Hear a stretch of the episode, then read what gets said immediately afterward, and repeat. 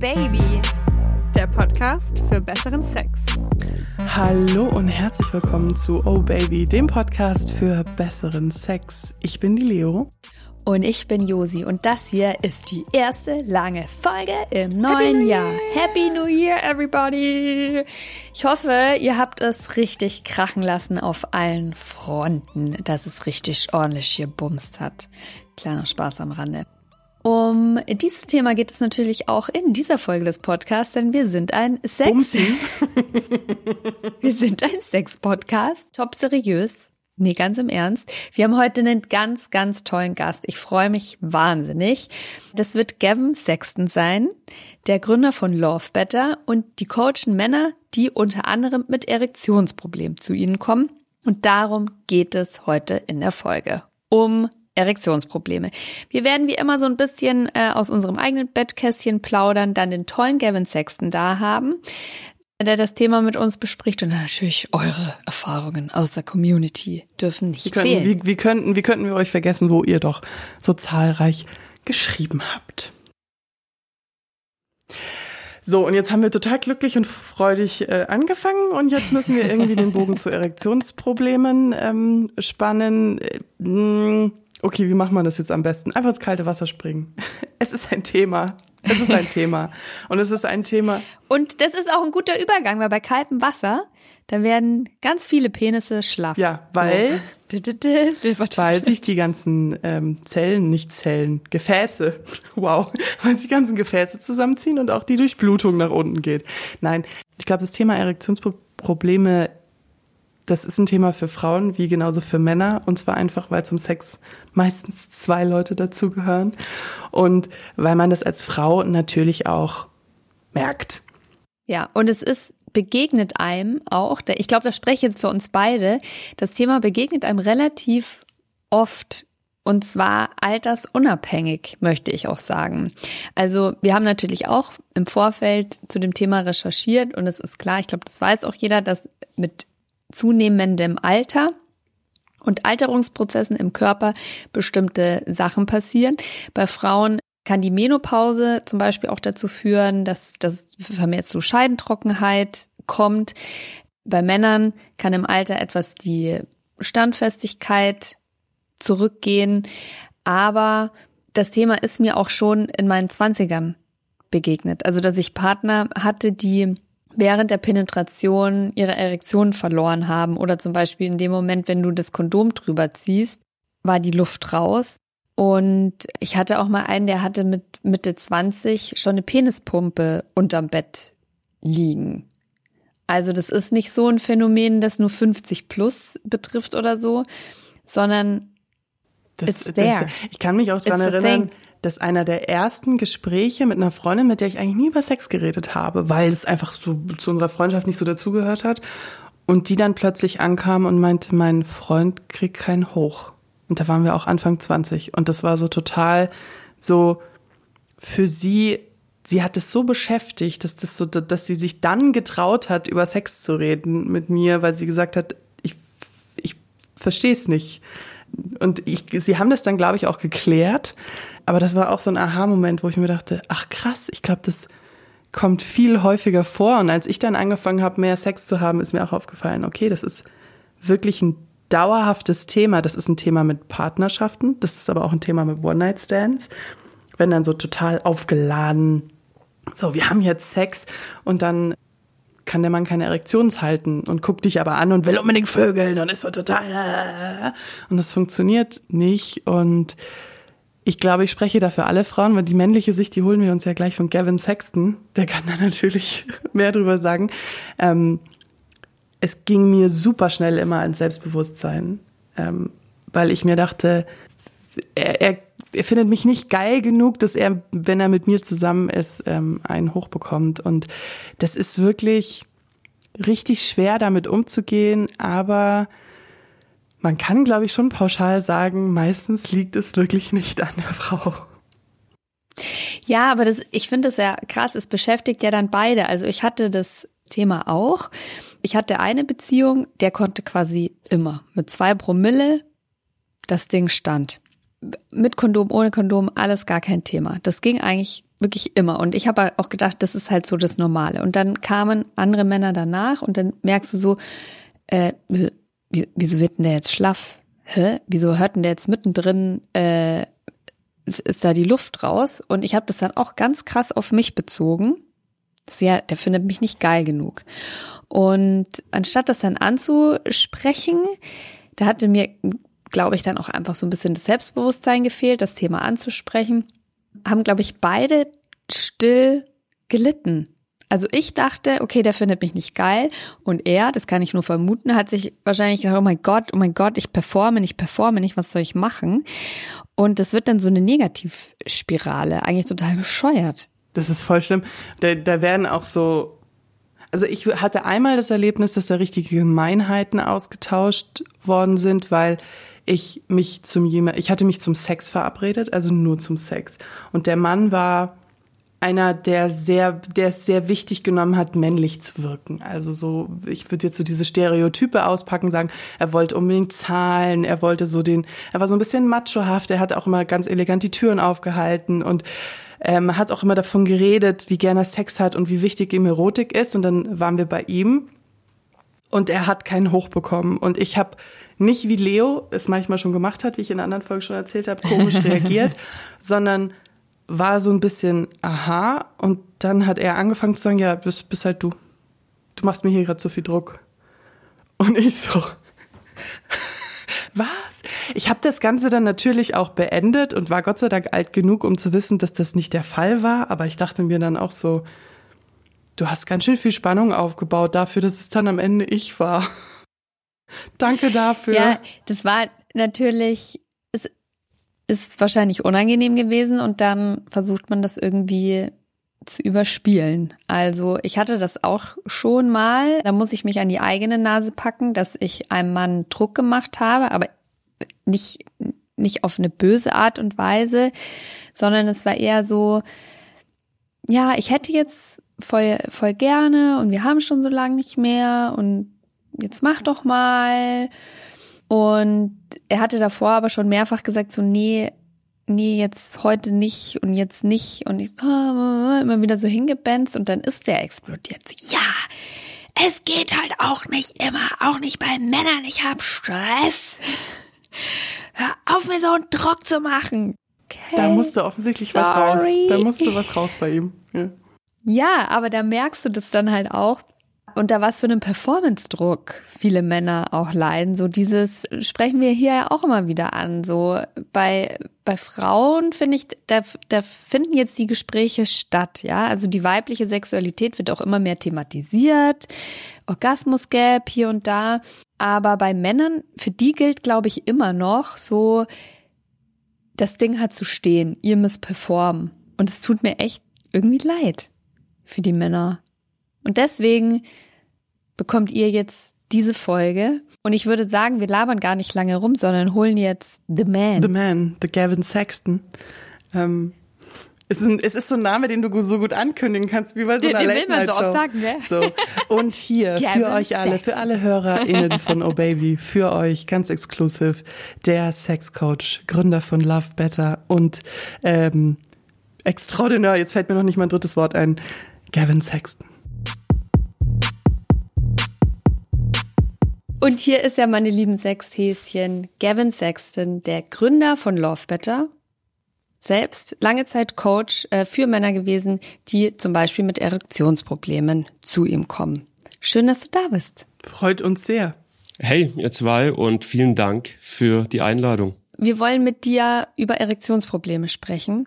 Und da würde mich als allererstes interessieren, wie definiert man das denn überhaupt? Also was fällt alles in die Kategorie Erektionsproblem? Das ist eine sehr schöne Frage zum Einstieg. Ich glaube, das Wichtigste zu sagen wäre, dass ein Erektionsproblem erst dann ein Erektionsproblem ist, wenn es von einem der beiden als Problem rezipiert oder wahrgenommen wird. Das ist, das ist wichtig zu verstehen. Und das kann dann natürlich total unterschiedlich ausfallen. Ne? Das gibt Männer, die verlieren nach 20, 30 Minuten Sex irgendwann mal so langsam die Erektionsqualität. weil sie vielleicht körperlich zu angespannt sind oder mental zu verkopft sind oder dergleichen und erleben das als erhebliches Erektionsproblem, das sie sehr stark einschneidet, zum Beispiel. Und da gäbe es wiederum andere Männer, die sagen würden, ach, das wäre ein Traum, wenn das so für mich funktionieren würde.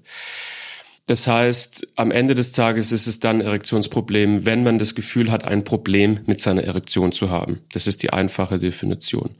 Und das kann dann total unterschiedlich ausfallen. Für manche Männer ist es so, dass sich die Erektion schon beim Vorspiel, vor der Penetration gar nicht erst aufbaut und einfach komplett tote Hose ist. Und für andere Männer ist es so, das funktioniert, aber die Erektionshärte, die Qualität ist nicht so, wie sie sich das vorstellen und lässt nach. Da gibt's viele unterschiedliche Ausprägungen letztendlich. Das ist ja auch so ein Klischee, finde ich, dass es ja so, das ist ein Problem von alten Männern. Mm. So 60 plus. Ja, voll. Was ist denn deine Erfahrung? Also würdest du das so unterschreiben oder betrifft das wirklich alle? Ich glaube, dass es die Männer 60 plus nach wie vor regelmäßig betrifft. Aber es betrifft genauso gut, meiner Erfahrung nach, wirklich die komplette Bandbreite unserer Gesellschaft. Und ich glaube, dass das auch noch über die nächsten Jahre und Jahrzehnte weiter zunehmen wird, dass Erektionsprobleme immer mehr und mehr junge Männer, Männer mittleren Alter, 30, 40, aber auch, auch, auch Teenager betrifft. Und zum Beispiel zu uns ins Programm, wir haben, wir haben die komplette Bandbreite. Wir haben 17-Jährige stellenweise dabei, die via der Erlaubnis ihrer Eltern ins Programm mit dazukommen. Wir haben, wir haben 80-Jährige dabei. Und mein Gefühl ist sogar, dass es mittlerweile mehr Männer gibt, die relativ jung sind, 20, 30, 40, körperlich vollkommen gesund und Erektionsprobleme haben, weil eben dieser, der Erwartungsdruck, der Leistungsdruck, die Verkopftheit, das verzerrte Bild von Männlichkeit, das verzerrte Bild von was soll Sexualität eigentlich sein, wozu ist sie da, etc. halt sehr, sehr präsent ist, bei jüngeren Generationen vor allen Dingen auch. Und dass es bei älteren Männern tatsächlich diese Problematik ein bisschen weniger ist sogar. Könntest du das fix machen, woran, also was die Ursachen von Erektionsproblemen sind? So die gängigsten? Genau, also die gängigsten ist, glaube ich, ein gutes Stichwort, weil es kann natürlich viele verschiedene unterschied unterschiedliche Ursachen geben für Erektionsprobleme. Es kann ja zum Beispiel auch was äh, physiologisches sein, ein rein physiologisches Problem, das medizinisch dann gelöst werden darf. Wenn wir von gängigen Problemen sprechen, würde ich sagen, haben wir auf der einen Seite den dominanten Aspekt der psychischen, der mentalen Ebene und wir haben und es findet wesentlich weniger statt, aber es ist immer noch relativ gängig, die Problematik, dass viele Männer ihren Körper beim Sex falsch benutzen, ihn nicht gut spüren, ihn unter Erregung nicht gut kontrollieren können, keinen guten Zugang haben zu ihrem Körper und dann in einer starken Überspannung sind, dadurch die Blutzirkulation nicht vernünftig gehen kann etc. und dadurch einfach auch eher auf der physiologischen Ebene Erektionsprobleme entstehen können. Das haben wir relativ, das passiert ab und zu. Ich würde sagen, das ist vielleicht so bei ja, vielleicht so 20, 30 Prozent der Männer der Fall, dass es auf jeden Fall mitschwingt.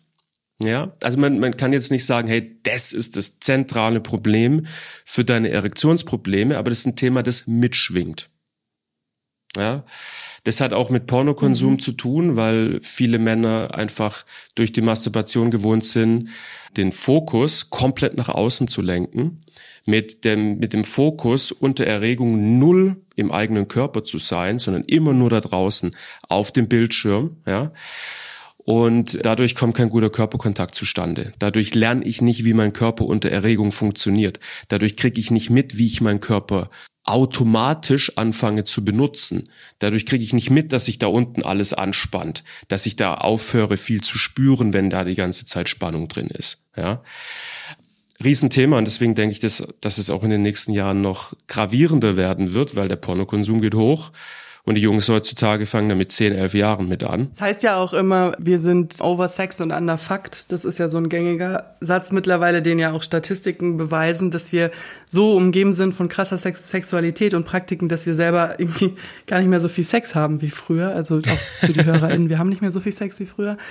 Wie denkst du, kann man mit dem Thema besser umgehen? Also ist es eine Sache der Aufklärung zu dem Thema oder auch das veränderte Bild der Männlichkeit oder da muss sich was ändern? Und vielleicht um die Frage richtig gut zu beantworten, will ich vielleicht noch diesen einen Satz hinterher schieben. Und zwar, dass ich jetzt natürlich noch nicht über den, über das, den großen Elefanten im Raum gesprochen habe bei Erektionsproblemen, gerade bei der vorherigen Frage.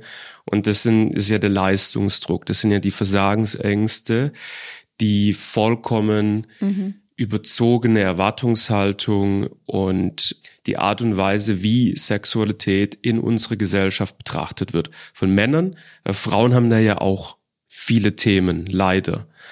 Und was ich zum Beispiel von Männern ganz, ganz oft höre, ist, sie sagen, Sex ist für mich eigentlich wie eine Prüfungssituation. Und so fühlt sich das für mich auch an.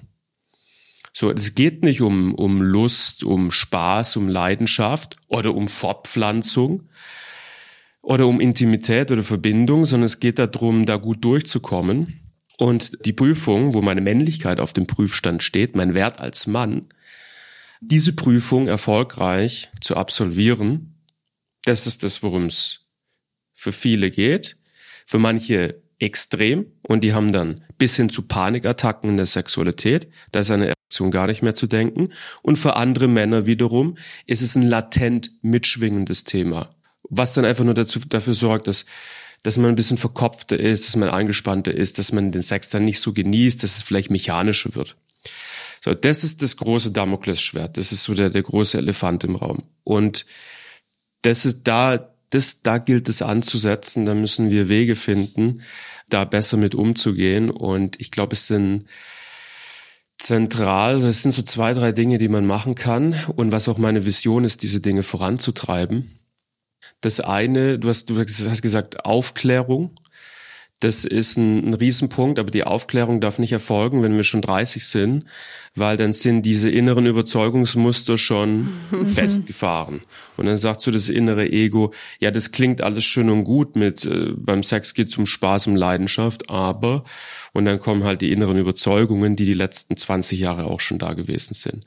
Das heißt, ich halte es für extrem wichtig, dadurch, dass es jetzt eh schon ist, dass wir in einer sexualisierten Gesellschaft äh, leben, wo diese Einflüsse kommen im Alter von acht, neun, zehn, elf, zwölf Jahren, dass wir genau da, genau da darf auch die Aufklärung schon kommen und zwar eine angepasste. Bei der Aufklärung geht es nicht mehr darum zu sagen, also guck mal hier, das ist jetzt hier äh, die Biene und das ist die Blume und die befruchten sich jetzt irgendwie. Das wissen die schon längst. Es geht darum aufzuklären, was eine gesunde Sexualität ist, wie das funktioniert, wie das abläuft, worum es geht, etc. Das ist wichtig. Das ist ein wichtiger Aspekt in die Zukunft gedacht. Und wenn wir über den Status quo sprechen, also was können wir denn hier und heute tun, damit sich die Dinge verbessern, glaube ich, dass es wichtig ist, dass alle Menschen, die mit, ich sage jetzt mal in Marketing-Terms, der Zielgruppe, also Menschen, die diese Thematik haben, beschäftigt sind, dass alle Menschen, die mit dieser Gruppe an Menschen in Kontakt kommen, dass die die Verantwortung übernehmen, eine vernünftige Aufklärung zu betreiben. Das sind zum Beispiel die Urologen. Ja, habe ich also meine Erektionsprobleme, selbst wenn ich 20 bin, sag ich, das ist so in unserer Gesellschaft, naja, zum, den Weg zum Urologen, den soll ich auf jeden Fall machen. Das ist so, muss schon ausschließen, dass es irgendwas Körperliches ist. Und dann gehen viele Männer zum Urologen und der Urologe sagt, also körperlich kann ich jetzt nicht großartig was entdecken. Also das ist meistens der Fall, so kriegen wir das mit bei uns. Und ja, aber hier ist mal ein Rezept für ein PD5-Hämmer, ne? Viagra, Cialis, sowas in die Richtung. Nehmen Sie das einfach ein paar Mal, das würde Selbstbewusstsein schon wieder ein bisschen aufbauschen und dann läuft die Nummer wieder. Das haben uns übrigens sehr viele Hörer geschrieben und Hörerinnen. Genau diese Geschichte dass sie sagen, sie kann, kann mein Mann vielleicht, weil wir waren beim Urologen und das hat eine Frau geschrieben und mein Mann mhm. hat einfach nur Viagra mhm. bekommen, kann man da auch was ja, anderes machen? Voll. Das habe ich mehrmals gelesen. Ähm, diese, dieser Performance-Druck. Ähm, uns haben wahnsinnig viele Männer geschrieben, was kann ich machen, damit ich abschalten kann und diesen Druck nicht mehr spüre. Gibt es da Methoden, Meditationen? Was können die Herren machen, dass es ihnen da vielleicht ein bisschen besser geht, so im mhm. ersten Moment? Mhm. Ja, wenn es auf die Frage so die Pauschalantwort gäbe, ne, dann wäre die Welt eine sehr viel leichtere. Ich erlebe das, für die meisten Männer ist das erstmal, ich glaube, das ist vielleicht wichtig vorneweg zu sagen, oft mal so ein Prozess. Ne? Und äh, es ist schon mal wertvoll, wenn, wenn ich wirklich sage, hey, ich habe da ein handfestes Problem, das beschäftigt mich da richtig, ich leide darunter, vielleicht mein, meine Partnerschaft leidet vielleicht darunter, wirklich in einem ersten Schritt herzugehen und zu sagen, okay, ich habe da ein Thema, aber den Lösungsprozess, für den entscheide ich mich jetzt bewusst. Das, was heißt das? Das heißt, ich gehe nicht ins Netz und ich recherchiere mal so ein bisschen und dann finde ich da so ein Wurzelextrakt aus dem Amazonasgebiet und dann bin ich so, ja, das, das bestelle ich mir jetzt mal. Die schöne Penispumpe. Genau. Also, und, und dann mache ich erstmal das und dann ist es so ein, ein fahriger Prozess irgendwie mal mehr, mal weniger, sondern wirklich zu sagen, hey, ich habe ein Thema und jetzt steht es für mich an, dahin zu schauen. Das klingt jetzt irgendwie lapidar, aber ich glaube, das ist, das ist gar kein so unwichtiger Aspekt. Einfach diese bewusste Entscheidung. Und dann, du hast schon angesprochen, so Meditation zum Beispiel. Meditation ist nett, ne? Das kann man machen. Das ist immer eine sehr, sehr gute Idee zu meditieren. Ich habe noch von wenigen Männern äh, gehört, die gesagt haben, ja, dann habe ich zwei Wochen meditiert und dann war das Thema mit den Erektionsproblemen durch. ähm, ich mag's auch, wie du nett sagst, nett ist so die kleine Schwester von Scheiße, ne? Nee, also Meditation ist mega, aber man darf halt nicht davon sich erwarten, dass es ein, ein Wunderheilmittel ist für tiefer sitzende mentale Problematiken. Mhm, mhm, aber was im, im, im Wort Meditation mitschwingt, worum es ja geht bei der Meditation, ist in einen bewussten Kontakt zu sich selbst zu kommen und in einen bewussten Kontakt zu dem zu kommen, was in einem drin passiert, an Gedanken und an Gefühlen und Emotionen. So, für, für viele Männer ist das ein Gamechanger, weil viele Männer heutzutage sind nicht so mega gut im Kontakt mit sich selber. Die kriegen nicht so gut mit, was, was ist so das Spektrum an Gefühlen und Emotionen, das in mir passiert und was sind so die Gedanken, die in mir vor sich gehen. Und das ist ein ganz, ganz wichtiger Schritt beim Lösen auch von Erektionsproblemen, ist es ist ganz wichtig und da kann jeder für sich selber auch damit anfangen, ja, wirklich in eine vernünftige Introspektive reinzukommen und sich damit zu beschäftigen, was geht da eigentlich alles in mir vor sich? Welche Geschichten erzähle ich mir? Welche Geschichten erzähle ich mir vor dem Sex? Welche Geschichten erzähle ich mir während und nach dem Sex? Welche Dinge glaube ich, dass meine Partnerin sie über mich denkt, aber ich weiß es gar nicht. Wie sehe ich Sexualität? Was denke ich, was da wichtig ist? Äh, welche Gedankenmuster laufen da ab und welche Emotionen, Gefühle lösen diese Dinge in mir aus? Weil für die meisten Menschen ist es einfach ein, ein Schmoddern, ein Dickicht an Negativität, was, was, was aufkommt. Aber man kann es nicht richtig pinpointen, was jetzt eigentlich ist. Und irgendwann mal hast du wie so ein schönes großes Buffet an unterschiedlichen Glaubenssätzen, inneren Überzeugungen, Gedankenmustern, Geschichten, die du dir erzählst, aber du hast es im Blick, du hast Licht drauf geworfen und jetzt ist es viel leichter, diese verzerrten Wahrnehmungen, die man hat, die die Sexualität zu verkopft und angespannt machen, dann auch zu entzaubern, zu entkräftigen, aufzulösen, wie auch immer. Und da möchte ich einfach kurz vielleicht so eine, eine Kleinigkeit mitgeben. So ein kleines Nugget vielleicht, mit dem man auch selber so ein bisschen anfangen kann, das dann auch aufzulösen. Und zwar, man kann sich, du darfst dir vorstellen, dass Sexualität am Ende des Tages nichts anderes ist als wie so eine weiße Leinwand. Also die Sexualität hat jetzt von Natur aus nicht so angeborene Bewertungen oder so, das ist gut, das ist schlecht, so hat es abzulaufen, so nicht, das wollen Frauen, das nicht. Es gibt keine von Natur aus angeborenen Bewertungen von Sexualität. Sex ist einfach Sex, so. Und es ist, es ist neutral, es ist eine weiße Leinwand. Und das, was du dann erlebst, wenn du in den Sex reingehst, Verkopftheit, ich kann mich nicht fallen lassen, ich bin angespannt, das ist, du erlebst da nicht Sex, wie er halt ist Du erlebst nicht Sex, weil er halt eine Prüfungssituation ist. Nee, du erlebst das, was du auf diese weiße Leinwand drauf projizierst und sonst gar nichts. Sex kann alles sein. Sex kann wunderschön, traumhaft, intensiv und leidenschaftlich und intim sein und es kann eine Prüfungssituation sein.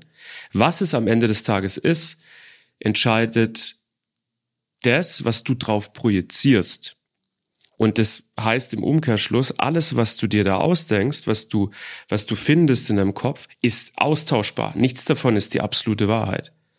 Und das tiefer und tiefer zu verstehen, macht die Türe auf, diese inneren Muster dann auch loszulassen und dann immer entspannter und selbstbewusster, lockerer und spaßiger in die Sexualität reinzugehen. Und das ist halt der Prozess. Und der braucht auch manchmal ein paar Wochen, ein paar Monate, aber das ist auch ansonsten aber auch eigentlich gut machbar.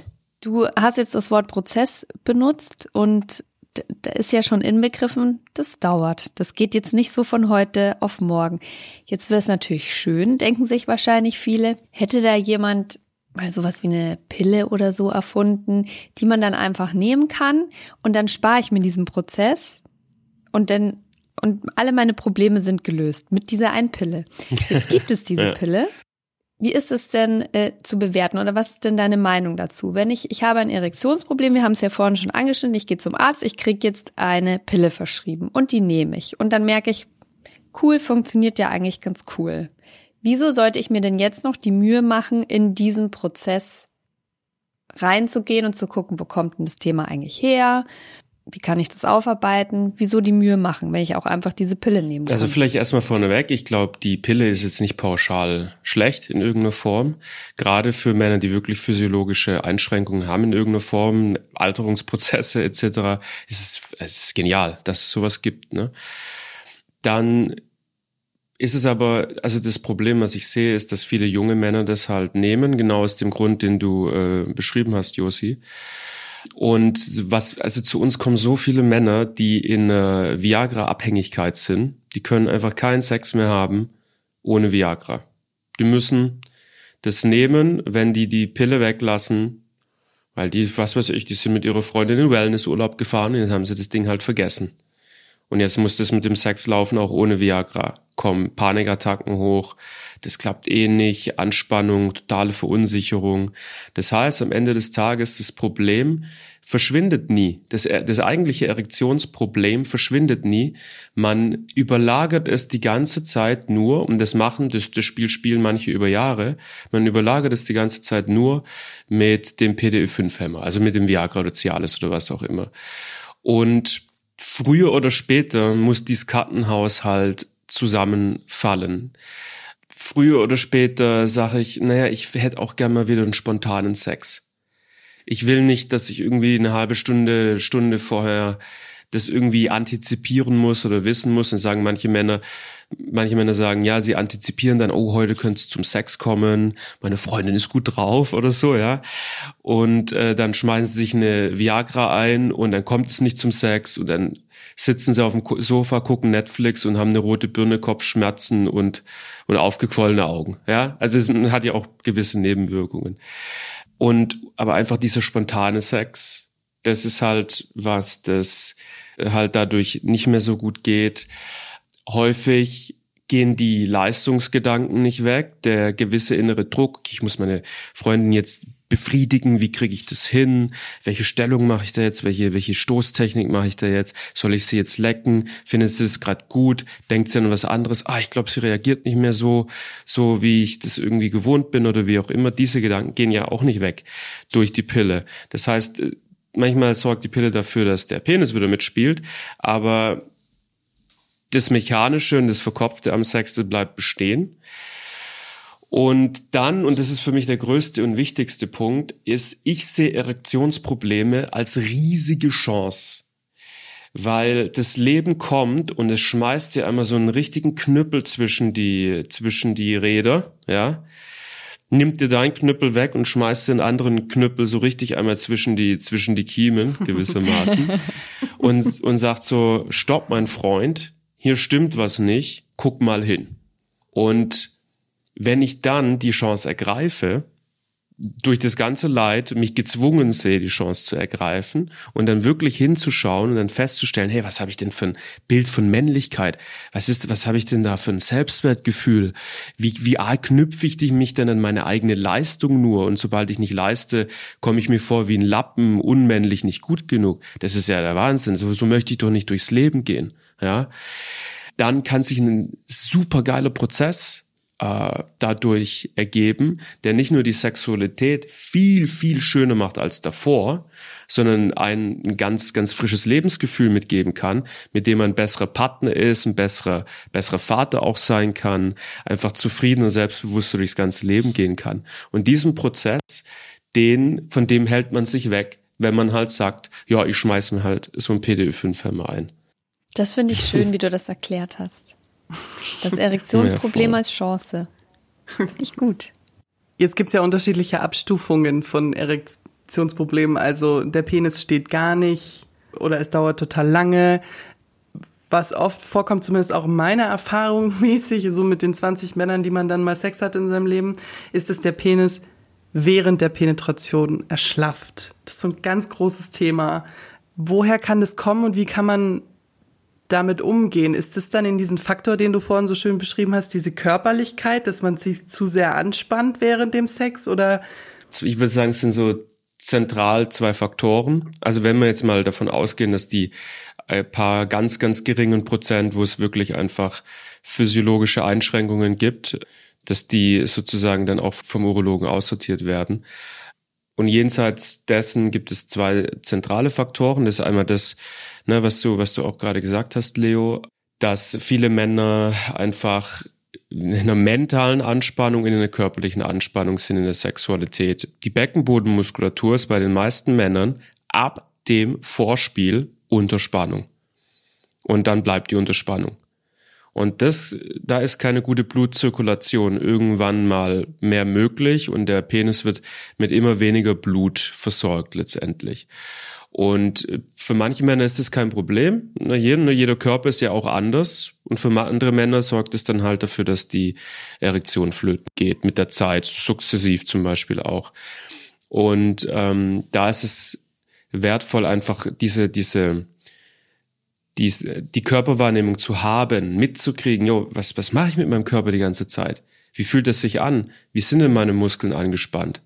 die ganze Zeit und dann auch mit der Muskelanspannung zu spielen, Stellungen zu machen, Stoßtechniken zu machen, wo ich besser in eine Entspannung kommen kann. Ich kann das dann für mich so ein bisschen gezielt einsetzen, damit einfach die Blutzirkulation laufen kann. Das ist so ein Aspekt. Aber ich würde auch hier sagen, wieder der dominante Aspekt ist halt so das, das Stichwort Verkopftheit.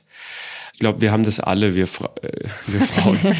äh, Frauen haben das und wir Männer haben das auch, dass uns einfach Sex irgendwo viel zu wichtig ist und wie das alles abläuft und dann unser Kopf zu angeschaltet ist und einfach zu viele Fragen aufwirft, die uns dann beschäftigen. Und da, wenn, und ich, ich versuche das immer so zu visualisieren, wenn ich ein, wenn ich ein Glas habe, in dieses Glas, das ist bis zum Anschlag gefüllt mit einer Flüssigkeit, dann passt nicht mehr viel von der neuen Flüssigkeit mhm. rein. Ähm, wenn ich einen Kopf habe und der ist gefüllt mit analytischen Fragen und Männer haben viele analytische Fragen beim Sex, mache ich das, ist, treffe ich gerade den richtigen Spot, faked sie gerade ihr Stöhnen, ist es echt, ne? und so weiter und so weiter und so weiter. Wenn ich diese analytischen Fragen habe und die füllen meinen Kopf auf, dann ist da kein Platz mehr. Für was? Ja, für authentische Lust, für Erregung, für Geilheit, für Fantasien ja, weil das Glas ist schon zu 80 Prozent gefüllt und das wirkt sich auch auf die Erektionsqualität aus. Und für manche Männer ist es so, dass die Blockade direkt am Anfang kommt und für manche Männer ist es so, dass sich das dann im Laufe des Sexes dann halt einschleicht. Und das, würde ich sagen, sind so die zwei größten Themen. Es gibt sicherlich auch noch ein paar andere, aber das sind so die zwei zentralsten. Du hast jetzt vorhin den Beckenboden erwähnt, dass der bei Männern dann quasi immer unter Spannung ist. Beckenboden ist ja eigentlich so ein Thema, das äh, ist immer so bei den Frauen gewesen. So, ja, ihr müsst mal was für einen Beckenboden machen, damit ihr hier schön äh, knackig bleibt und so weiter. Ist das für Männer auch ein großes Thema? Sollten die da auch mal ran? Ja, ich würde gar nicht mal unbedingt sagen, dass es so zwingend relevant ist. Und worum es für viele Männer geht, ist ein Gespür in den Beckenboden zu kriegen. Also es geht jetzt nicht darum, dass er jetzt super stark wird. Es geht eher darum, dass Männer ein Gespür für den Beckenboden bekommen und lernen, ihn anzusteuern at will, also willentlich anzusteuern. Mhm. Das ist das Entscheidende. Kann man das, ich weiß, es ist jetzt so blöd als Frau, aber wenn wir Frauen unseren Beckenboden anspannen, dann sagt man immer, man soll sich vorstellen, ähm, dass man was zwischen äh, die äußeren Vulvalippen klemmt. So. Dass du so eine, eine, Murmel, so eine Murmel fährt in mhm. dir Aufzug. Genau, so, so. Gibt es so eine Beschreibung für für Männer, wie sie, was ist denn, der, also wenn ich jetzt zu meinem Freund sagen würde, spann mir mal deinen Beckenboden an, wüsste ich auch nicht so genau, was er machen soll. Gibt es da so einen, kannst du das beschreiben, ja. was das genau ist? Ja, voll. Also die, die einfachste, es gibt eine lustige und eine, die ich immer benutze. äh, die, die, die ich immer benutze, ist, stell dir vor, du bist auf dem Klo, ja, du pinkelst, frecherweise im Stehen und mittendrin äh, sagst du, jetzt unterbreche ich den Urinstrahl.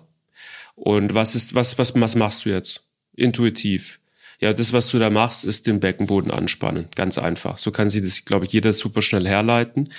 Und was viele Männer zum Beispiel machen, um den Beckenboden zu trainieren. Ich habe erst, ich habe erst vorgestern mit einem Mann gesprochen, der hat es intensiv betrieben, ist, sie schauen sich Pornos an, dass sie eine Erektion bekommen, dann legen sie ein Handtuch auf ihre Erektion und versuchen das Handtuch nach oben und nach unten zu bewegen.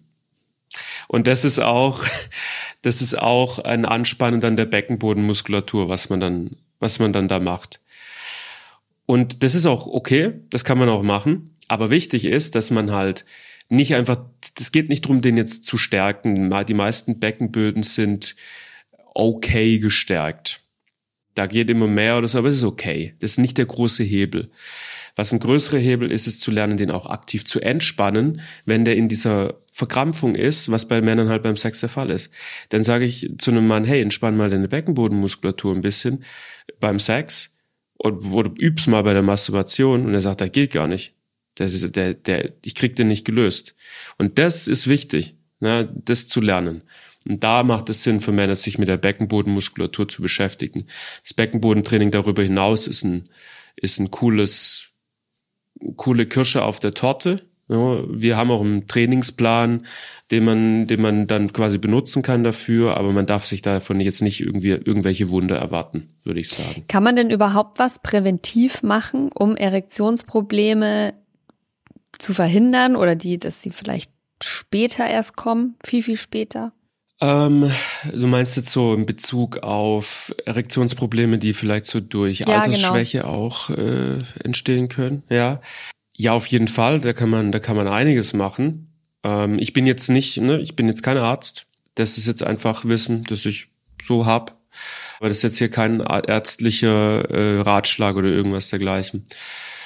Ein wichtiger Faktor ist sicherlich die Ernährung also es sind jetzt Lifestyle-Aspekte. Ähm, Rauchen wirkt sich sehr, sehr schädlich aus auf die Blutbahnen, da bildet sich Plaque, dass das Blut schlechter zirkulieren kann, etc. Ja, das heißt, das ist definitiv ein, ein großer Faktor. Alkohol ist ein großer Faktor, den zu reduzieren. Dann eine ausgewogene Ernährung ist super wichtig, dass man mitunter auch ausreichend Antioxidantien und zum Beispiel Citrullin konsumiert, einfach um die die Gefäße, die im Penis geschmeidig und elastisch zu halten, dass das physiologisch mit dem Erektionsaufbau gut funktioniert und einfach ja Sport und unterm, unterm Strich gesunder Lebensstil. Das will immer keiner hören, ne, natürlich nicht. Das klingt einfach nicht, das klingt nicht sexy und es würde ja bedeuten, dass man alles Mögliche umstellen muss. Aber das ist, was es ist auf der körperlichen Ebene. Aber, das darf ich auch dazu sagen, erfahrungsgemäß, wenn ich zumindest halbwegs sportlich bin, ist, also auf der physiologischen Ebene haben viele Männer bis ein relativ überraschend hohes Alter die Fähigkeit, physiologisch tollen Sex zu genießen. Schon. Kann ich auch, ja. ist jetzt vielleicht ein bisschen eine naive Frage, aber auch die bekommen wir öfter, ähm, die Häufigkeit der Masturbation oder hat das einen Einfluss? Hilft es, wenn ich mal länger enthaltsam bleibe? Ja, ich würde sagen, das kann durchaus helfen. Auch hier, man muss sich so, so vorstellen, wenn ich mentale Blockaden drin habe, wenn ich, wenn ich diese Versagensangst habe, wenn ich diesen Leistungsdruck habe, äh, das ist, das ist meistens immer so ein Ding, das, das sollte man sich einfach anschauen und fertig. Weil das geht nicht weg, nur dadurch, dass ich jetzt ähm, No Not November gemacht habe oder wie auch immer oder ne, eine Weile enthaltsam gewesen bin. Das geht halt nicht weg. Aber es kann schon Push in die richtige Richtung geben, insofern als dass, wenn ich natürlich enthaltsam bin, dann baut sich eine, eine, eine gewisse sexuelle Energie in mir auf und diese sexuelle, also ne, eine gesteigerte Lust sozusagen, weil es ist, ist so ein bisschen wie ja einen, einen Damm aufzustellen in einem in einem Fluss und dann steigert sich hinter diesem Damm der, der Wasserdruck und wenn ich dann irgendwann mal den Damm runterlasse, dann habe ich mehr Wucht dahinter. Und es kann dann mal punktuell dazu führen, dass ich in den Sex reingehe. Und obwohl ich diesen Leistungsdruck habe, vielleicht diese Versagensangst, so ein Schwall an, an zurückgestauter sexueller Energie jetzt da ist, dass dieser Schwall vielleicht mal punktuell in der Lage ist, die Versagensangst für einen Moment auch auf die Seite zu drücken. So kriegt man es vielleicht solide visualisiert.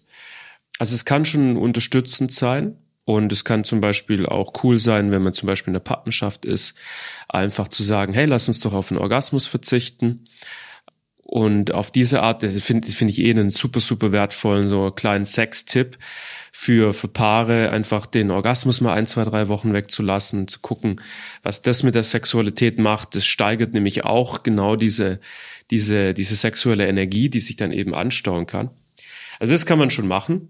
Ähm, Game Changer ist es meistens nicht, aber es ist auch mh, hm, vielleicht ein Schritt in die richtige Richtung.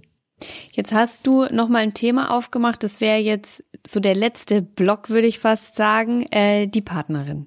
Mhm. Hast du einen Tipp für unsere Zuhörerinnen, die vielleicht einen Mann zu Hause haben, der Schwierigkeiten mit der Erektion hat? Wie geht man denn als Frau gut damit um? Wie reagiert man denn gut? Was möchte man als Mann denn da hören? Oh, das ist eine gute Frage. Das ist tatsächlich eine Frage, das beschäftigt wahnsinnig viele Frauen. Zum Beispiel auf Instagram. Ich richte mich hier ausschließlich an Männer. Und mir folgen auf Instagram 70 Prozent Frauen. Obwohl ich nie Frauen anspreche. Und Frauen haben genau diese Frage zum Beispiel richtig oft ist, wie kann ich, äh, wie kann ich da gut drauf reagieren? Und ähm, Oh je. Das ist, das ist eine, es ist schwierig halt pauschal zu beantworten, mhm. ne, weil jede Beziehungsdynamik ist ja anders. Deswegen ist pauschal was zu sagen gar nicht so einfach, aber also natürlich ist Verständnis, das ist mal ein sehr, sehr wertvoller Schritt in die richtige Richtung. Und das ist übrigens nicht selbstverständlich. Wir haben auch äh, Männer bei uns im Programm, die sagen, ich krieg von meiner Partnerin auf den Deckel. Die, die macht mir Vorwürfe. Die sagt, hey, ich werde hier sexuell nicht befriedigt. Ähm, äh, kümmere dich da mal drum. So, das gibt's, hätte ich nicht gedacht, aber es gibt viele Frauen, die auch so reagieren. Das ist natürlich pures Gift, das hilft 0,0. Also Verständnis ist ein, ist ein erster wichtiger Schritt und ich finde es immer, also was, was man als Frau tun kann, ist sich selbst zu öffnen und sich auch selbst verletzlich zu machen, weil viele Männer davon ausgehen, naja, die Frau, die muss sich ja nicht viel Gedanken machen, die muss keine Erektion kriegen, die muss einfach nur äh, ja da liegen und, und keine Ahnung, das einfach genießen, die hat ja kein Thema. Und viele Männer sehen aber gar nicht die ganzen Unsicherheiten, die Frauen auch mit sich bringen, die ganzen Gedanken, Selbstzweifel, die Frauen auch mit in die Sexualität reinbringen. Und da die Tür aufzustoßen und zu sagen, hey, pass mal, also einfach auch zu teilen, hey, das und das passiert bei mir beim Sex und da kann ich mich nicht entspannen, da kann ich mich nicht fallen lassen und da habe ich immer Angst, ob beim in der Hühnchenstellung mein Bauch irgendwie runterhängt und du das siehst oder was auch immer das letztendlich ist. Das kann Männern helfen, so einfach zu, zu erkennen, okay, wow, ich bin, ich bin nicht alleine, wir sind jetzt auf einer Augenhöhe, sie macht sich verletzlich, ich kann mich auch besser verletzlich machen, ich kann mich jetzt auch besser öffnen. Und der, das, der Zielzustand sollte sein, dass man als Paar das schafft, mit den sexuellen Problematiken, die da sind, einfach zusammen in ein Boot zu kommen. Ich habe auch eine Idee, warum dir so viele Frauen folgen. Ist jetzt aber auch nur eine, nur eine Vermutung. Ich hatte in der Vergangenheit auch Männer, die mal Probleme hatten, zum Beispiel eine Erektion zu halten oder überhaupt zu bekommen. Und die haben das aber gar nicht thematisiert. Das war dann wie so ein, ähm, ja, der, so ein Elefant im ja. Raum. Also die haben das einfach gar nicht zum Thema gemacht, sondern sind dann so drüber weggegangen und haben dann vielleicht das ein oder andere Mal auch den Sex vermieden. Und als Frau ist man dann, glaube ich, an so einem Punkt, dass man sagt, okay, ich, da, ich glaube, da stimmt was nicht oder da passiert halt was bei ihm. Ich will ihn aber nicht drauf ansprechen. Also das war mein Gedanke. Ich will da jetzt nicht so richtig frontal reingehen, weil ich will ihn nicht kränken, dass sein Ego verletzt ist. Aber wie gehe ich denn dieses Thema jetzt behutsam an? Und dann, wahrscheinlich, findet mhm. man dich auf Instagram. Mhm. Mhm. Ja. ja, da spielt ja auch so viel rein. Zum Beispiel hat uns auch eine geschrieben, die sagt, es funktioniert nicht gut, er hat Erektionsprobleme. Ich versuche auch mit ihm darüber zu reden, habe ihm aber beim Porno gucken erwischt. Mhm. Und da steht er dann wie eine Eins. Ja. Das ist, ist, ja dann so eine Beziehungsdynamik, die so total aufgeladen ist, wo du denkst so. Ich glaube, viele Frauen haben dann Angst, so ja, der findet mich nicht geil oder ähm, der kann halt, aber bei mir nicht, weil er unseren Sex auch nicht geil findet. Und von allem, was ich bei dir jetzt zugehört habe und mitgenommen habe, ist, glaube ich, das Problem wahrscheinlich eher, dass in der in der Masturbation der Leistungsdruck halt einfach nicht da ist. Ja, voll. Das ist genau der Punkt. Und ich kann das voll nachvollziehen, dass, dass dann eine Frau sagt, boah, also mit den Frauen hier auf dem Bildschirm klappt's, aber mit, mit mir klappt es nicht. Und, äh, und, und dann das auf sich selbst bezieht. Aber ich kann wirklich durch Hand aufs Herz sagen, dass für die meisten Männer das tatsächlich wirklich einfach der Fall ist, dass wenn ich allein in meinem Kämmerchen sitze mit meinen Pornos, gibt es keinen Grund, mir irgendeinen Druck zu machen.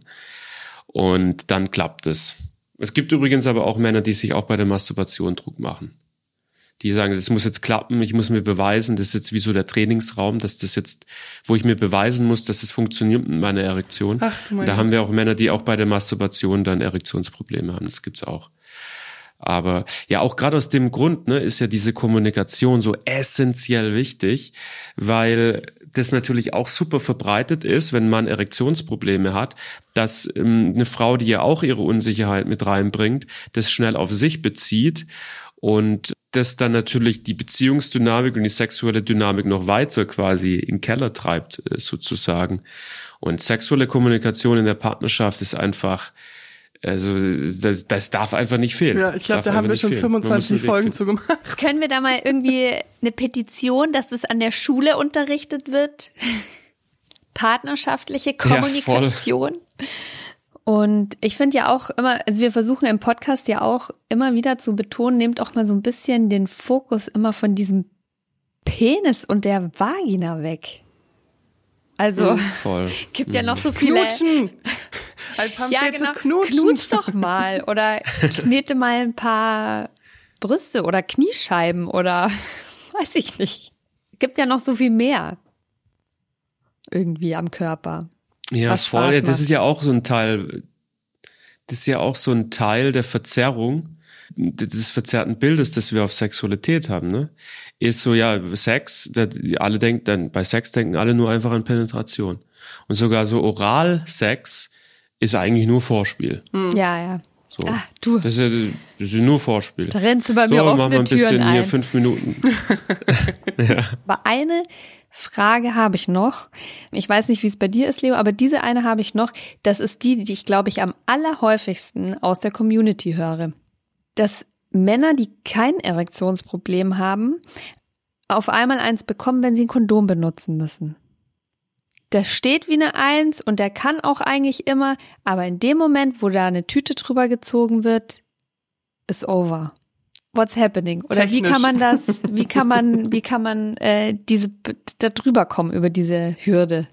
Ja, da passiert was, ich glaube, da passiert was ganz Spannendes. Wir haben einen Begriff dafür, weil das ist echt verbreitet. Der, der, der Begriff nennt sich Kondomparalyse. Das ist ein Phänomen, das ist, so nennen Geil. wir das. Was passiert? Der, der Moment des Kondomüberziehens ist ja auch gleichzeitig der Moment, wo es zählt. So, das ist ja der Moment, wenige Sekunden vor dem ersten Eindringen. So, jetzt ist der Moment, wo die, wo die Erektion jetzt auch wirklich mitspielen darf. Jetzt davor, als, als ich sie noch geleckt habe, da war es noch nicht so wichtig, ob ich eine Erektion habe oder nicht. Als sie mir einen geblasen hat und als wir uns geküsst und gestreichelt haben, da war das jetzt, da, da wäre es auch ohne, aber jetzt, jetzt zählt es sozusagen. Und jetzt passiert noch was zusätzliches Spannendes, und zwar die ganze externe Stimulation, die während dem Vorspiel da war, dieses das Küssen und ich spüre ihre Haut und, und wir, wir sagen uns was und, und äh, ich werde stimuliert. Das fällt jetzt alles weg. So, jetzt ist so ein Zeitraum von, ich weiß nicht, wie viel lang ist das dann? 20, 30 Sekunden vielleicht? Ein Zeitraum, wo ich wo es nur darum geht, jetzt den Kondom überzuziehen. Und jetzt habe ich Zeit, anzufangen nachzudenken. Jetzt habe ich den, jetzt tut sich so ein kurzes Vakuum auf, dass ich jetzt die Möglichkeit habe, ins Grübeln zu kommen. Und das tun dann viele Männer. Und das ist so, und das führt dann dazu, dass, dass dann die Erektion weggeht. Es ist in, in, in allermeisten Fällen nichts körperliches. Was soll daran körperlich sein? Äh, sich ein Kondom überzuziehen. Wenn, ein Kon wenn, ein, äh, wenn eine Erektion nachlässt bei der Penetration nach einer gewissen Zeit, weil vielleicht die Stimulation sich nicht mehr so intensiv anfühlt für den Mann, vielleicht weil auch das Kondom sehr dicke Wände hat etc., das ist vielleicht dann nochmal ein bisschen eine andere Baustelle. Es gibt, glaube ich, Männer, die diese Thematik auch haben. Mhm. Die richtige Kondomgröße und eben das richtige Kondom zu finden für den Penis. Ja. Genau, und ne, jeder Körper ist ja auch einfach anders und es gibt äh, Männer, die spüren ein bisschen mehr, es gibt Männer, die spüren ein bisschen weniger und für Männer ist es ein größeres Problem, wenn dann da ein Kondom drüber ist und für andere Männer ist es überhaupt kein Problem. Es gibt auch Männer, die wegen dem Kondom zu früh kommen und ohne Kondom länger durchhalten können, tatsächlich, weil sie an das Kondom, das Kondom überziehen ist mental assoziiert, verknüpft mit, äh, mit diesem, oh, jetzt geht's los, jetzt kann ich das machen. Und das sorgt dann für eine psychische Überreizung. Das gibt's auch, auch gar nicht so, so unverbreitet diese Kondomparalyse, ich will mir ein Kondom überziehen und dann geht die, die, geht die Erektion weg, ist meiner Erfahrung nach genau dieses psychische, mentale Phänomen, was ich gerade beschrieben habe. Da kann man wahrscheinlich aber auch nur üben, dass es, dass es nicht so ist, also, oder? Was ich empfehle, ist in diese Situation richtig Langsamkeit reinzubringen. Weil die meisten Männer, ich weiß nicht, ob ihr das so aus weiblicher Perspektive bestätigen könnt, aber die meisten Männer werden in dem Moment relativ hektisch. Ich weiß nicht, ob ihr das mitkriegt. Aber so dieses Kondom überziehen ist eher so ein Akt, der jetzt mal schnell hektisch über die Bühne gebracht wird. Ja, ist immer so, ist es richtig rum, drehe ich es jetzt falsch rum ab, ähm, habe ich es kaputt gemacht beim Aufreißen, ist jetzt das, ist der Böbbel richtig, ähm, machst du da, mach ich. Das ist dann immer so, Ja, und, und irgendwie auch so schnell, weil, okay, jetzt ist keine Stimulation gerade an meinem Penis, deswegen machen wir es lieber schnell, bevor vielleicht die Erektion nachlassen könnte. Jetzt ist hier gerade eine Stille, jetzt liegt sie da einfach auf dem Bett und guckt mich einfach an, beobachtet mich, wie ich das jetzt hier gerade mache. oh, voll, voll unangenehm, ne, so. Ne? Und dann, dann wird eine Hekte. Das ist so was, das wollen wir lieber ganz schnell hinter uns bringen. So, dass wir dann weitermachen können mit der Action. So, ne? Und was ich halt empfehle, ist, bring, bringt da richtig Langsamkeit rein. Macht es doch zu einem, so feiert diesen Akt. Wie wäre das, wenn, wenn das ein, ein mir fehlt gerade der richtige Begriff dafür, wenn das, wenn ihr diesen, wenn ihr das zelebrieren würdet. So, hier ist jetzt meine Erektion, jetzt gehen wir gleich zur Penetration über und jetzt wird in einem feierlichen Akt gewissermaßen in aller Ruhe auf eine erotische Art und Weise das Kondom übergezogen. Und ich nehme diese Hektik komplett raus und ich zelebriere das. So, jetzt geht's gleich los, wir können uns anschauen dabei. Und dann kann, hat auch dieses, diese Grübelei, die da häufig dann aufploppt, die Möglichkeit, nicht aufzukreuzen. Ja, vielen, vielen Dank. Mega, mega geiles Gespräch. Ich glaube, du musst öfter zu uns im Podcast kommen. Ich könnte dir stundenlang zuhören. Gerne. Und mhm. ich kann euch nur empfehlen, liebe Hörer, Hörerinnen, checkt mal Insta-Schissel aus. Lovebetter unterstrich official, Gavin Sexton und auch lovebetter.de, wenn ihr ein Thema mit dem Thema habt. Und das glaube ich, bist du eine gute, gute Anlaufstelle. Vielen Dank, dass du da warst. Vielen Dank, dass ich da sein durfte. Hat mich sehr gefreut und hat sehr viel Spaß gemacht. So, Freunde der guten Unterhaltung. Ich liebe das immer, wenn ich aus so einer Folge rausgehe und denke, ich bin jetzt irgendwie schlauer als vorher. Ich weiß nicht, wie es euch geht. Ich finde es auch faszinierend nach all den Jahren und du denkst dir immer so, ja, jetzt müsste ich doch mal langsam alles wissen. nein. no, nein. No. Ich bin begeistert. Ich möchte Gavin ähm, sehr viel häufiger sprechen. Ich hoffe, ihr auch. er hat uns, mir, uns, also ich nehme uns mal alle jetzt mit, sehr viel beigebracht. Und auch diese. Ja, ganz angenehm auch zum Zuhören. Und dieser Druck und diese Anspannung und dieses, auch dieser körperliche, diese körperliche Anspannung. Ich kann nur jemandem empfehlen, guckt mal, was euer Beckenboden ist. Das finde ich interessant. Und jetzt, Freunde der guten Unterhaltung, hören wir aber euch zu. Du hast nämlich, liebe Leo, ihr findet uns ja auf Insta-Schüssel unter OBB Podcast oder mich direkt unter OBB-Josi. Äh, da rufen wir immer zu Umfragen auf und ihr könnt uns jederzeit schreiben mit Fragen, Kommentaren oder euren Geschichten und das habt ihr auch diesmal wieder gemacht, ne? Und du hast auch eine Umfrage gestartet. Und zwar habe ich Männlein wie Weiblein auf Instagram gefragt, ob das Thema Erektionsprobleme einfach mal ein Thema war. Ich wollte so eine allgemein generelle Frage haben und das natürlich auch aufgespaltet in Mann und Frau. Ich habe jetzt bei den Frauen divers mit hingeschrieben. Wer sich angesprochen gefühlt hat, durfte gerne abstimmen. Und äh, du, dich wird es nicht wundern, es haben weniger Männer mitgemacht als Frauen. Natürlich. Aha. Es waren aber 1100 Männer ungefähr und ich habe eben gefragt, Männer, hattet ihr schon mal mit Erektionsproblemen zu tun? Davon haben 14 Prozent gesagt ja, 61 Prozent gesagt nein und 24 Prozent gesagt manchmal.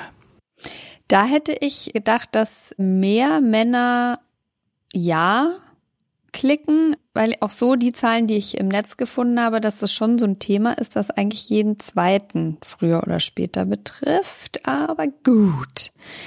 Thema. Das lassen wir jetzt mal so da stehen. Thema Selbstauskunft. Die Frauen. Thema Selbstauskunft. Naja gut, man, man schätzt sich ja immer anders ein, als man manchmal ist. Und ich bin mir nicht so sicher, ob wenn Männer Erektionsprobleme hören, das Wort nicht einfach sagen, nein. Dass dann aber bei ihnen halt schon manchmal der Penis schlaff wird bei der Penetration oder wenn das Kondom übergezogen wird. Das findet dann manchmal, glaube ich, einfach nicht so statt, weil es halt auch krass verdrängt wird. So. Mhm. Ich glaube, das ist schon. Ja, und da ist natürlich auch wie bei allen oder bei vielen Umfragen, also wo fängt für jemanden eine Erek ein Erektionsproblem an und wann nicht. Also jemand, der sagt, jedes Mal beim Überziehen vom Kondom wird das Ding schlaff, sagt, ich habe ein Erektionsproblem und ein anderer, der sagt, ja, pff, ist halt so. What's the problem? Was haben die Frauen gesagt? Genau, Frauen habe ich die gleiche äh, Frage gestellt, haben 1500 Frauen mitgemacht. Und mit Ja, sie hatten schon mal damit was zu tun, haben 30 Prozent gesagt. 48 Prozent haben gesagt Nein und 22 Prozent haben gesagt manchmal. Also da geht diese Theorie mit jede zweite Person hat damit schon mal irgendwie ein Thema gehabt. Das geht bei den Frauen auf, diese Statistik. Ein Leo-Geheimtipp habe ich noch. Das muss man aber können. Uh. Und zwar habe ich in Situationen schon mal, wenn ich bei der, manchmal merkst du ja auch, wenn der Penis in dir drin ist, dass langsam die Standhaftigkeit weggeht, was ja auch schmerzhaft sein kann für den Mann, wenn man dann, wenn er blöd rausrutscht oder umknickt. Und ich habe dann manchmal in Situationen angefangen, Männern heiße Sachen ins Ohr zu flüstern, um sie mhm. mental wieder abzuholen. abzuholen. Und zwar wirklich auch explizite Situationen, also sowas wie, stell dir jetzt mal vor, uns guckt jemand zu oder irgendwie so. Mhm. Und das hat immer erstaunlich gut funktioniert. Also kann man mal so mitnehmen. Okay.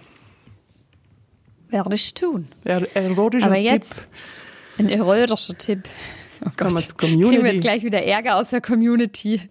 Ja, genau. Aber jetzt lesen wir mal die Nachrichten aus der Community vor. Ich würde gleich mal äh, anfangen.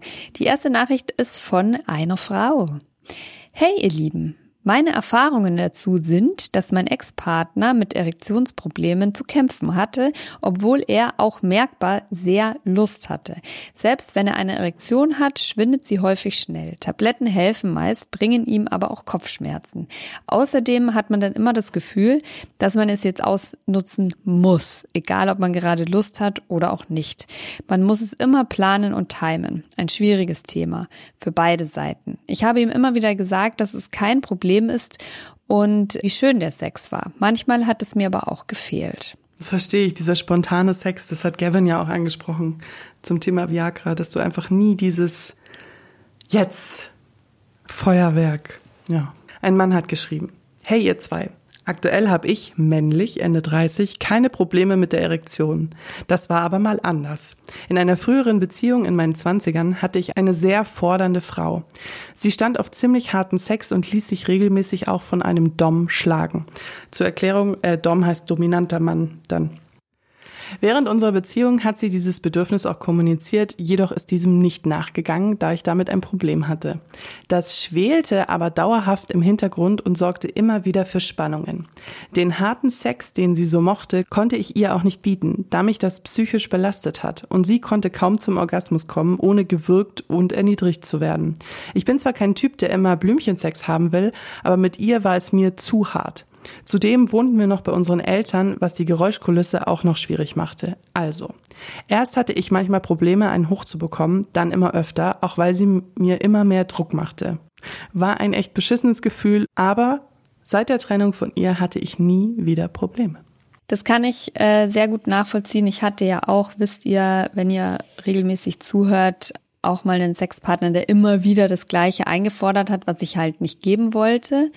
Und dann wird Sex zu so einem negativ behafteten Thema, wo du schon vorher alles so verkrampfst, weil was, uh, und es wird wieder das auf das Thema darauf kommen, und uh, da muss ich mir wieder was einfallen lassen, warum ich das nicht will. Und, uh dass es nur noch so ein einziger Krampf ist und ganz ehrlich, wie, wie, wie sollst du dich da fallen lassen? Wie, wie sollst du da genießen können und dich fallen lassen? It's not possible. Hm.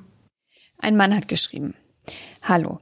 Ich selbst machte mir den Druck. Meine Partnerin war zum Glück sehr verständnisvoll und hat versucht, mir den Leistungsdruck zu nehmen. Es wurde mit der Zeit besser. Aber das Schöne an dem Ganzen war, dass ich dadurch merkte, dass ich mehr Lust empfinde, ihr Lust zu bereiten. Egal ob mit Küssen, Zunge, Finger oder Toys. Denn durch die ausgebliebene Erektion haben wir andere Spielarten für uns entdeckt. Mittlerweile ist es so, dass ich mein Gegenüber einen Orgasmus beschere und dann erst penetriere. Denn dann haben mein Gegenüber und ich oft zur gleichen Zeit einen Orgasmus. Ich habe dadurch mehr über mich und meine Lust herausgefunden. Also hatte es letztlich was Gutes. Ah, Wie wir schon gehört haben, schön. Äh, Erektionsprobleme können eine Chance sein. Oh, oh. Ich will, ich will, ich will ihn umarmen und ihm gratulieren. Eine Frau hat geschrieben. Mein jetziger Partner hatte damals, als wir noch aktiver waren, direkt von Beginn einen harten Penis, aber dann das Problem, nach circa zehn Minuten schlaff zu werden. Er zog ihn dann immer aus mir raus legte sich neben mich und schaute mich an. Ich fragte immer, ob ich was falsch mache oder ob und wie ich ihm helfen kann. Alles, was ich tat, half nicht. Das hatten wir oft, bis der Sex weniger wurde und wir beide keine Lust mehr hatten. Haben aber auch alles probiert zu der Zeit, auch beim Urologen waren wir. Der meinte, es wäre alles gut, aber er solle mal eine Zeit lang Viagra nutzen, das würde helfen. Da war ich aber strikt dagegen. Ich glaube, das fand alles im Kopf meines Partners statt. Schade, dass wir seither nie wieder den Anschluss fanden, sind aber auch ohne Sex sehr glücklich. Ich würde sagen, da gibt es Potenzial zum Ausbauen. Und da würde ich sagen, hört mal diese Folge euch zusammen an, um auch wieder ins Gespräch zu kommen. Bitte, bitte, bitte. Ich glaube, ihr könnt hervorragenden Sex haben, wenn ihr kommuniziert, darüber redet und Ihr liebt euch. Und ihr, ihr ein bisschen in die Innenschau geht. Ihr seid ja noch in einer Beziehung, ihr liebt euch, ihr seid glücklich ohne Sex und ihr werdet noch glücklicher mit Sex, sage ich jetzt einfach mal. Das sagen wir einfach mal. lohnt sich. So. Ein Mann hat geschrieben, Hallo ihr zwei, hier eine Erfahrung von mir, männlich 33. Aufgrund meiner Diabetes hat mir nach 14 Jahren Standhaftigkeit bei mir allzu oft das Erschlaffen einen Strich durch die Rechnung gemacht. Im Verlauf einer Kinderwunschbehandlung kam ich ins Gespräch mit einem Andrologen, ein Männerarzt quasi. Der hatte mir eine milde Dosis eines Mittels verschrieben. Was viele nicht wissen, im Gegensatz zum Sitcom-Stereotypen geben viele Potenzmittel gar nicht eine gnadenlose Dauerlatte. Es benötigt immer noch einen Reiz durch Selbst oder Partner, Partnerin, der das Ganze lostritt. Nach einigen erfolgreichen Sporteinheiten im Bett stellte sich dann sogar heraus, dass es auch immer öfter auch so ging. Was war passiert? Meine Partnerin und ich glauben, dass auch mit dem Alter änderndes Schwitzverhalten, Bodyimage und Sorge ums Durchhalten einfach zu vielen Ablenkungen und Performance-Druck geführt haben. Seitdem ist uns bewusst geworden, wie groß der Einfluss des Kopfes bei Erektionen sein kann. Aber dennoch nutzen wir die Pille davor, wirkt ja auch relativ schnell, wenn wir wissen, dass es an einem Wochenende auch mal öfter busy werden kann. Das ist, ich finde das ja krass auch dieses Thema, das hat er so einen Nebensatz im Verlauf einer Kinderwunschbehandlung. Ich glaube, das haben wir jetzt mit dem Gavin gar nicht besprochen, wäre aber eigentlich auch noch ein Thema gewesen. Vielleicht holen wir das irgendwann mal nach. Das auch dazu führen kann, weil das ja nochmal ein Performance-Druck der ganz anderen Art ist. Also du weißt ja dann auch, du trackst ja dann deinen Eisprung und dann musst du performen und dann musst du kommen.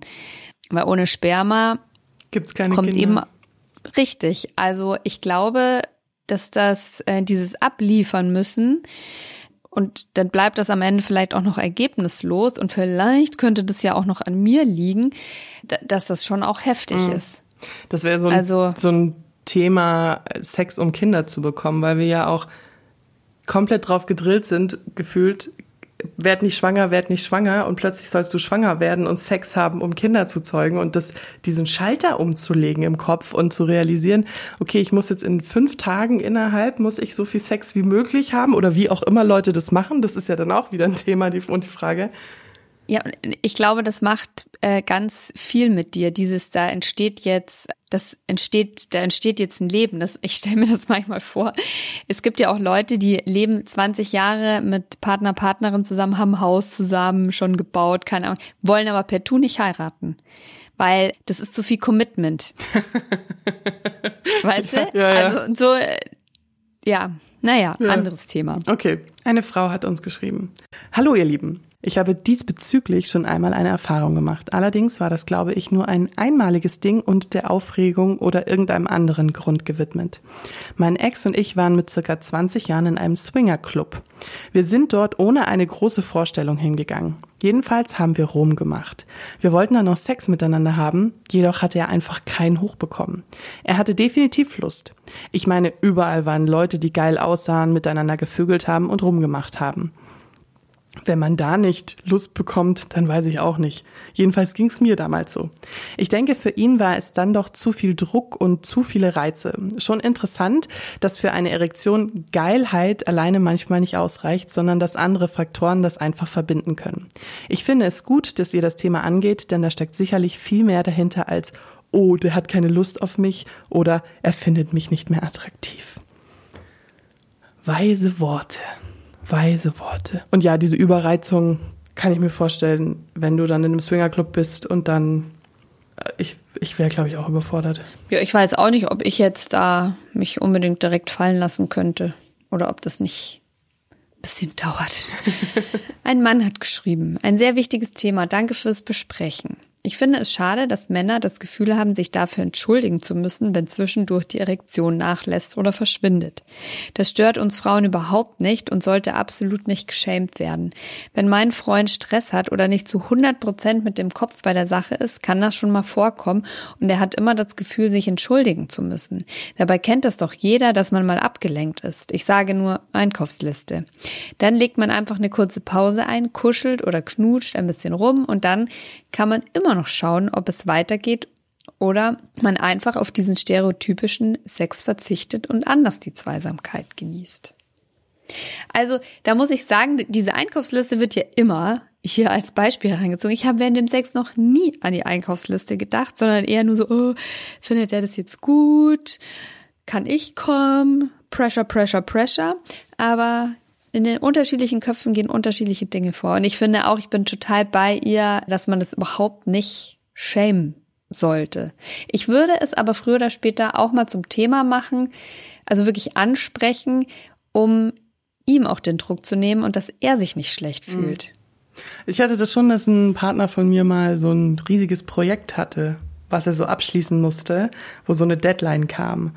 Und da habe ich dann auch gemerkt, dass es irgendwie nicht ging. Und ich habe ihn dann auch, weiß ich noch, beim Sex so angeschaut und gesagt, du denkst jetzt gerade ernsthaft an, an die Arbeit? Und dann ist mir so klar geworden, okay, es ist halt so präsent, es geht halt gerade einfach ja. nicht. Und dann habe ich aber auch gesagt, ja, dann wir müssen ja jetzt nicht hier rumvögeln, dann, ja, ich dann meine, solange halt. das ja kein Dauerzustand ist, ist das ja auch. Ja, das war dann auch vollkommen okay. Stress ist nie gut. Eine Frau hat geschrieben: Hi, das habe ich schon ein paar Mal bei unterschiedlichen Typen erlebt. So war es die Nervosität, die für die fehlende Härte sorgte, zum Beispiel erstes Mal oder beim Outdoor-Sex erwischt werden. Ich finde es nicht schlimm, wenn das mal passiert. Sex ist eine gemeinsame Tätigkeit und darauf kommt es an. Wenn er dazwischen mal schlaff wird, dann ist das halt so. Ich ärgere mich nicht darüber und schlage etliche Alternativen, zum Beispiel Oralsex vor. Entweder das Ersatzprogramm regt ihn an oder man kuschelt sich einfach nackt aneinander. Beides ist schön. By the way, wir Frauen sind auch nicht immer super feucht. Das ist doch logisch, dass der Mann nicht immer super hart sein muss. Genau so ist es. Das Wort zum Sonntag. Amen. Genau so ist das. Wunderbar. So wollen wir das haben. Jetzt nehmen wir uns alle mal so ein bisschen den Druck von den Schultern. No Performance, Druck und haben ja, mehr habe ich nichts zu sagen. Sex. Außer noch entspannten Sex zu haben, könnt ihr uns natürlich folgen auf Instagram obb obb-josi, da findet ihr mich oder obb podcast. Ihr findet uns auf allen gängigen Podcast-Plattformen, Spotify, Deezer, YouTube, Apple Podcasts und so weiter und so fort. Wir kommen jeden Mittwoch, einmal kurz, einmal lang. In den kurzen Folgen besprechen wir Fragen, die wir von euch bekommen. Also schickt die gerne auf Instagram. Und ja, mir bleibt jetzt eigentlich gar nicht mehr so viel zu sagen, außer halt die Ohren steif und startet gut ins neue Jahr. Okay, ja, okay. Leo? Ich wollte noch was sagen, aber du hast deine Verabschiedung schon gesagt. Ist okay, ähm, ist okay. Ihr findet in den Shownotes natürlich alles zu Gavin. Wenn ihr sagt, ihr wollt ah, mehr ja. von ihm erfahren, ihr wollt noch mal gucken, ihr sagt, ihr habt ein Thema, womit ihr arbeiten wollt, ähm, meldet euch gerne bei Gavin. Der macht auch YouTube-Videos. Ich verlinke euch das alles in den Shownotes. Und ich wollte dir eigentlich auch noch mitteilen, dass das heute übrigens auch offiziell der Start der zehnten Staffel Oh Baby ist. What the fuck?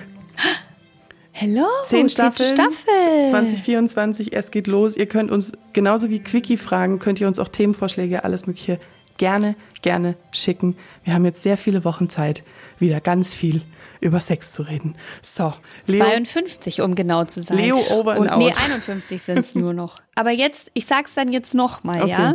Meine lieben Sexhäschen, haltet die Ohren steif. Und wenn sie mal nicht steif sind, auch egal. Dann streichelt er einfach mal schön drüber und habt sie so lieb.